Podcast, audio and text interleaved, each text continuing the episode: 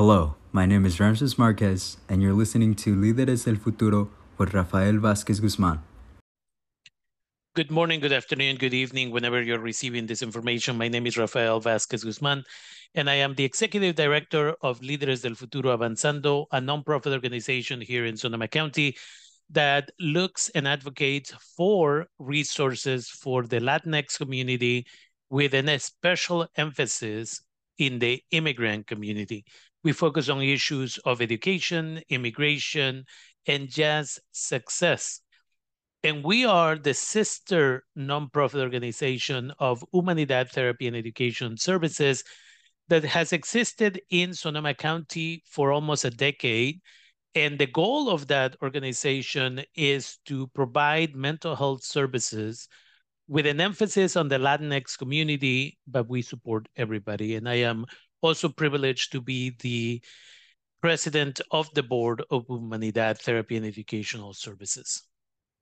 And one of the things that we have to do in order to know exactly what services to provide is we have to do research.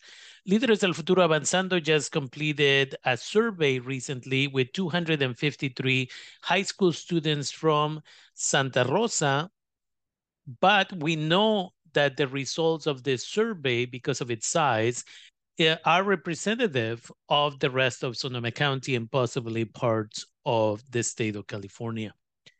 And so we invited all of the students to participate in the survey, and we are going to present to you now the results of that survey because it's important that we pay attention to what is happening and the conversation that really is not happening at home at school and the community. Líderes del Futuro and Humanidad Therapy and Education Services is developing new programming in order to support this type of work. And so we are going to present to you the results of this research with the intention that families will pay attention, educational centers will pay attention, and of course, Humanidad Therapy and Educational Services will continue to advocate and provide services to our youth through something that we call the youth convivencias. In this survey, out of 253 individuals, 57% were females, 42% were males, and we're going to be giving you some data over the next uh, couple of minutes. And what we see is that 45% of these individuals are 10th graders and again, we had 8% seniors who are ready to graduate high school. And in fact, what they tell us is that they are not ready to continue with their education. And we'll talk more about that in a minute. And so we took a survey that was designed by therapists, by psychologists, and we applied most of the questions of that here with the intention of not triggering individuals with their traumas, but to be able to get a better understanding of what's going on. Most of the individuals who participated in this survey are identified as Latino, Latina, Hispanic, or Latinx. There were a couple of Asian Americans and African Americans that participated, but for the most part, they were individuals within the Latinx community. And we asked them different questions, including whether or not in the last four weeks, how much have they been bothered by any of the symptoms such as stomach aches? We'll focus just on the ones that have been bothered the most or a lot. 34 of 253 of them have had this type of stomach ache on a regular basis. When we talk about back pain, 46 of them have been having these problems on a regular basis. Pain in their arms, legs, and joints, 21 out of 253. And then when we move to questions about whether or not they have been feeling tired or having little energy, out of 253, 107 of them have been bothered a lot it's important to notice that 115 in responded that they have been bothered somewhat, but 107 have been bothered a lot. When we ask students if they were having trouble falling or staying asleep or sleeping too much, 60 of them again said that this has been bothering, this has become an issue for them. When we ask about headaches, out of 253, 45 of them said that again, this is something that they're dealing with on a regular basis. In regards to chest pain, 13 out of 253 indicated uh, this has become an issue for them. Dizziness, 24 out of 253. And when we moved to fainting, 27 of them said that they had that as an issue that has become a problem.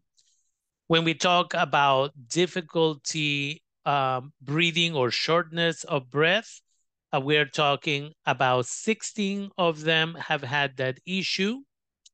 For individuals that were asked if they've had constipation or diarrhea, nine out of 253 are having this issue on a regular basis. It is important to remember when we look at it from a psychological point of view that a lot of problems, if they are not attended to from a psychology point of view, from an emotional point of view, they may become psychosomatic. They may become physical illnesses because if we are avoiding paying attention to our emotional health or anxiety or depression, eventually the brain turns it into a physical illness so that you pay attention to it. And finally, individuals were asked if they've been uh, suffering from nausea or indigestion. 17 of them said that this has become an issue for them.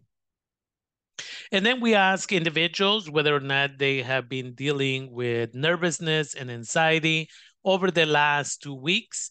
35 of them said that nearly every day they've been having this as a problem. And again, there are others that have had it a few days out of the last two weeks. But those, we're going to focus on this section on those who have shared that they are dealing with this on a daily basis or almost on a daily basis. When we ask individuals uh, how many of them are having a difficulty controlling how much they worry, 23 out of 253 are having that problem almost every day. When we ask them how many of them are worrying too much about different things, 34 out of 253.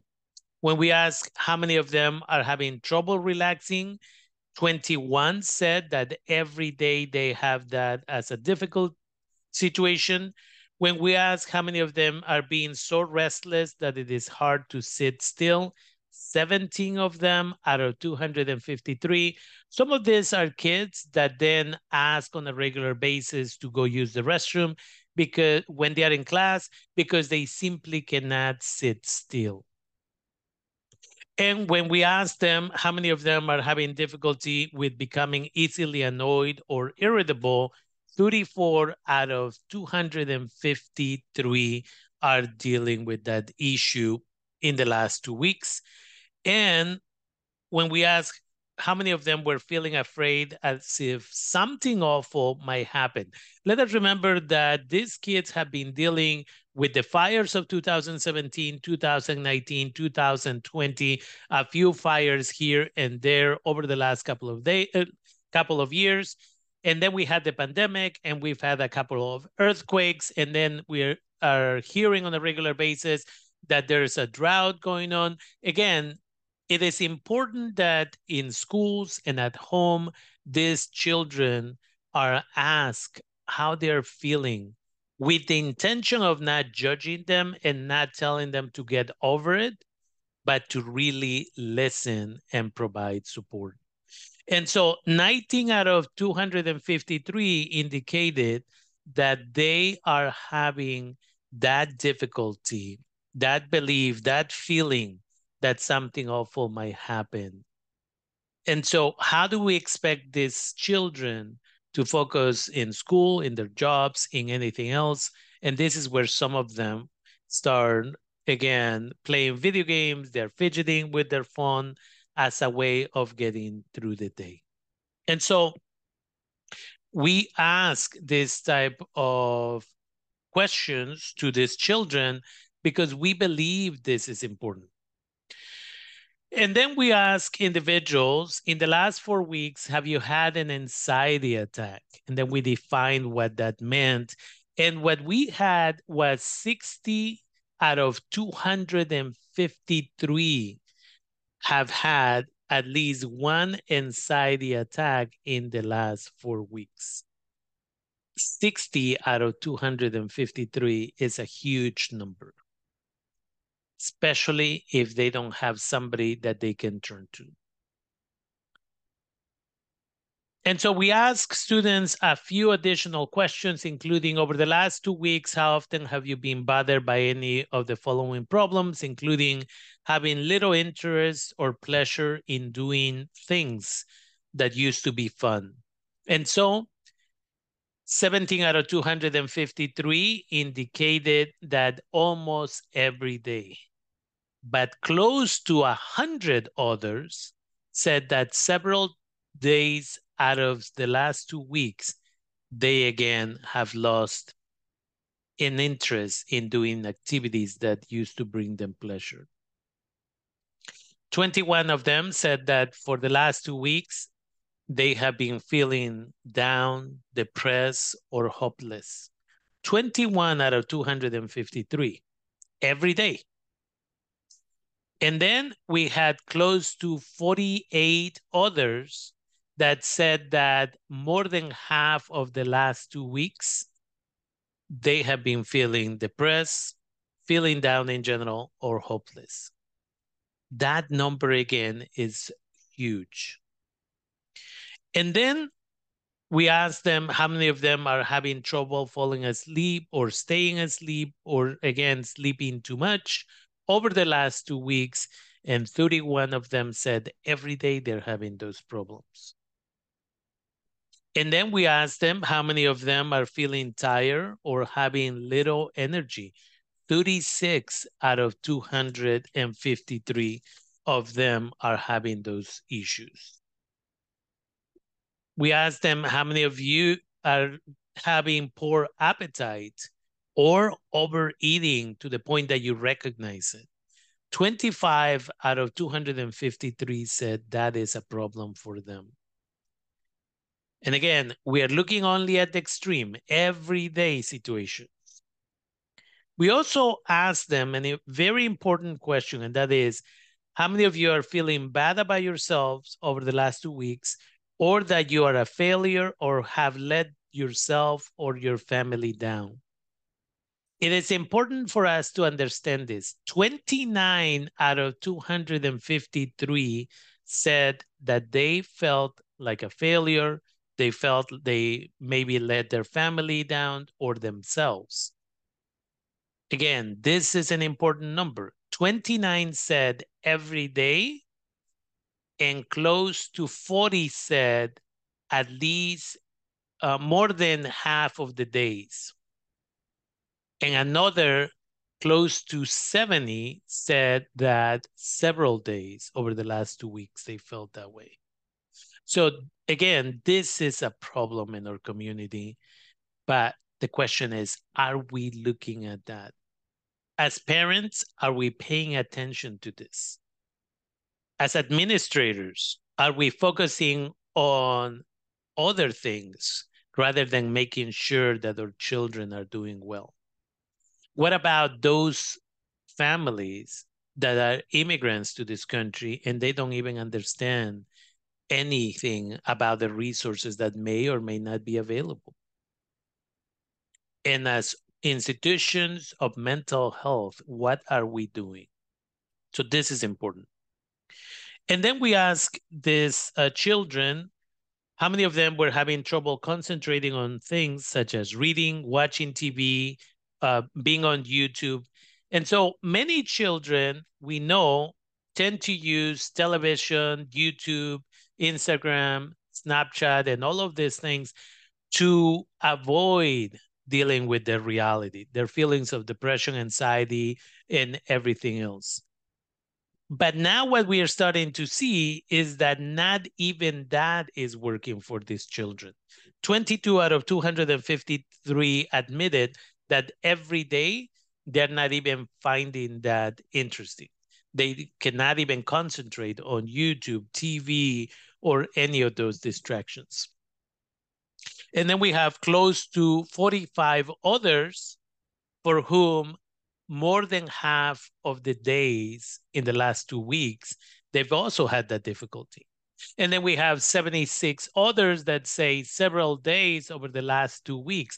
So again, and then you have more than half of the 253 who are having difficulty even, again, distracting their brains.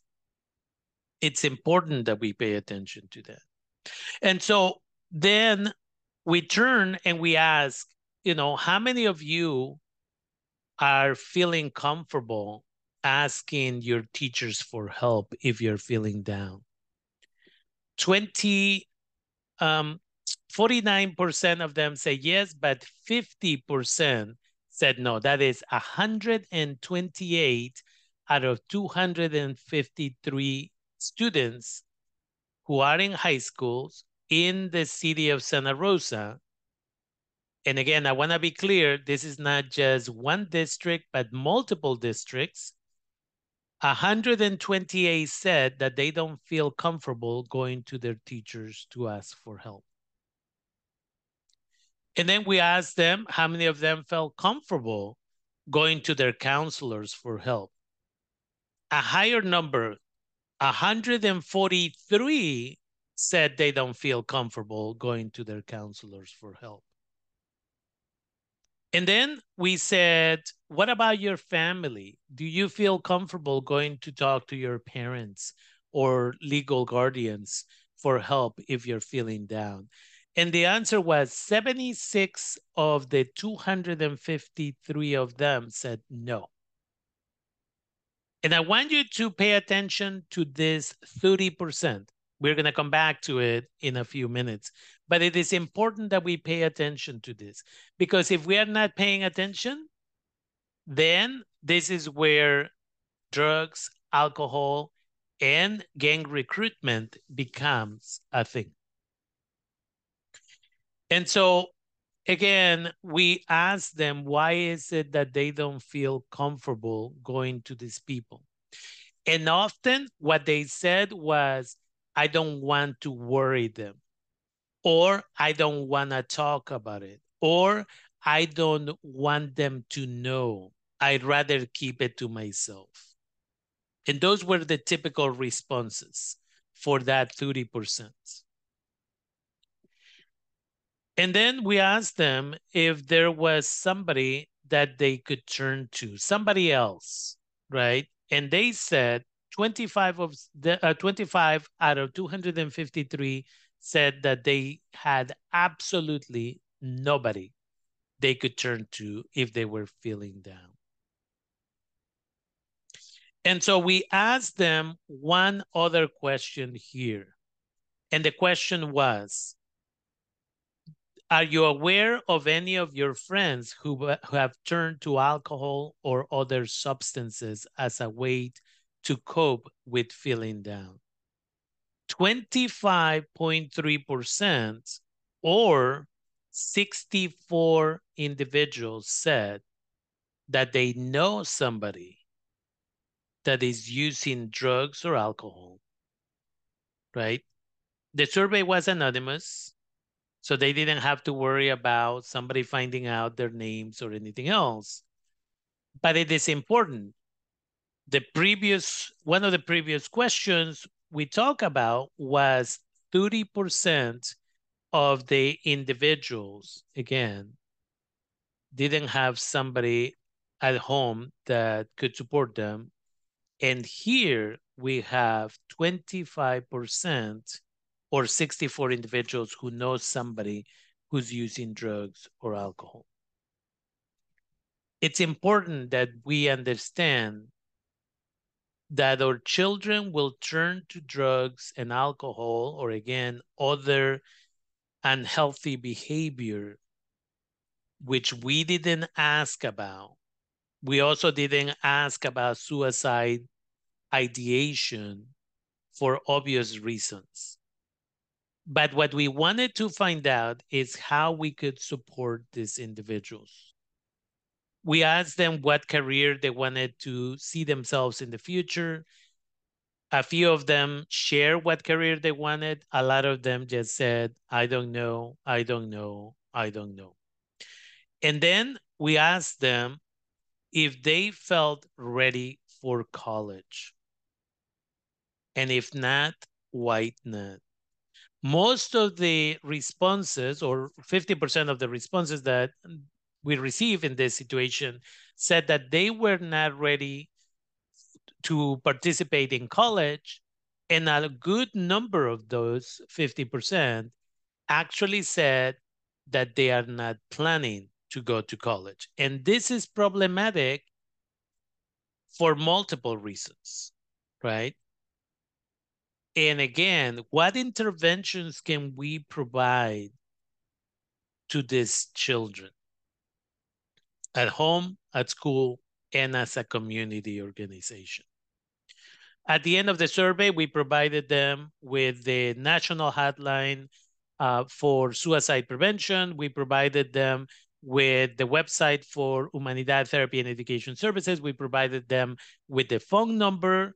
Um, we did the survey in English and in Spanish, and information was provided in both languages. And so it's important that we pay attention to our children. It's important that we pay attention to our community. And again, we want to remind you that there are resources out there.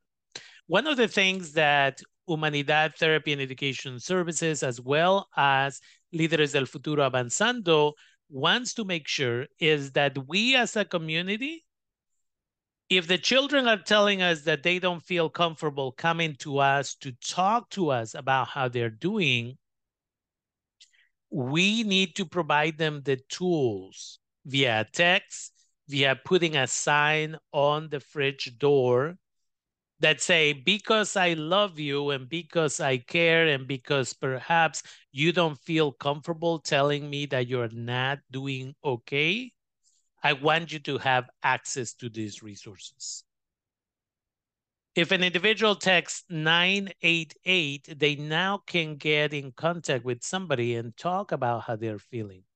Or they call 1 800 273 8255. And again, that's the suicide prevention headline available 24 hours a day.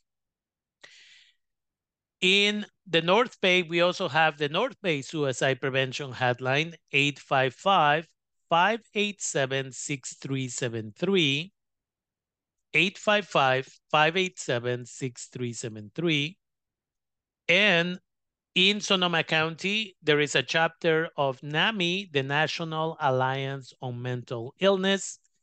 You can go to namisonomacounty.org and again, connect with the resources. This is not just for people who require resources because they have uh, mental health issues, but families. Families can learn how to work with their bipolar uh, family member, schizophrenic family member, and other resources. And again, Humanidad Therapy and Education Service will soon be providing a lot of trainings for youth. These are called youth convivencias, which is where they come together and the youth can share about their feelings and their thoughts in a healthy space. These meetings are run by one of our therapists and so individuals can go to our website. Um, you can just either search Humanidad Therapy and Education Service, or you can also call 707-525-1515 and ask for more information about the services that are available for youth. And this is what Humanidad and Líderes del Futuro Avanzando can provide and we need to get this type of resources in the schools. But as parents, as legal guardians, as administrators, we need to stop believing that everything is okay. And we need to listen to these children. The research needs to focus on what is working out and what's not working out, but then not leaving it at that. Providing resources is essential. I am also conducting research with college students at Santa Rosa Junior College. And eventually, in the next few months, we'll have a report because I'm going to provide a training for faculty at Santa Rosa Junior College that will include information from here with the high school students, as well as the Latinx students at Santa Rosa Junior College. And so we invite you to again pay attention. We invite you to get involved. My website is lideresdelfuturo.org. And every day, Líderes del Futuro Avanzando is putting quick videos on TikTok and Instagram at líderes underscore D-E-L underscore futuro with a double O at the end. The goal here is that youth and other individuals can benefit from this English and Spanish couple of second, 15 second videos that hopefully will promote positive mental health. If you have any questions, you can reach out at Líderes del Futuro at yahoo.com, Líderes del Futuro at yahoo.com. And with that, we want to remind you that I also have a radio show on KBBF Bilingual Radio every Thursday from 5 p.m. until 7 p.m., where we talk about mental health, we talk about COVID, we talk about education, we talk about politics, we talk about whatever it is that our community our community needs in order for everyone to be successful. It is important that we take care of our community because our community needs to come together and support each other. Thank you for your time.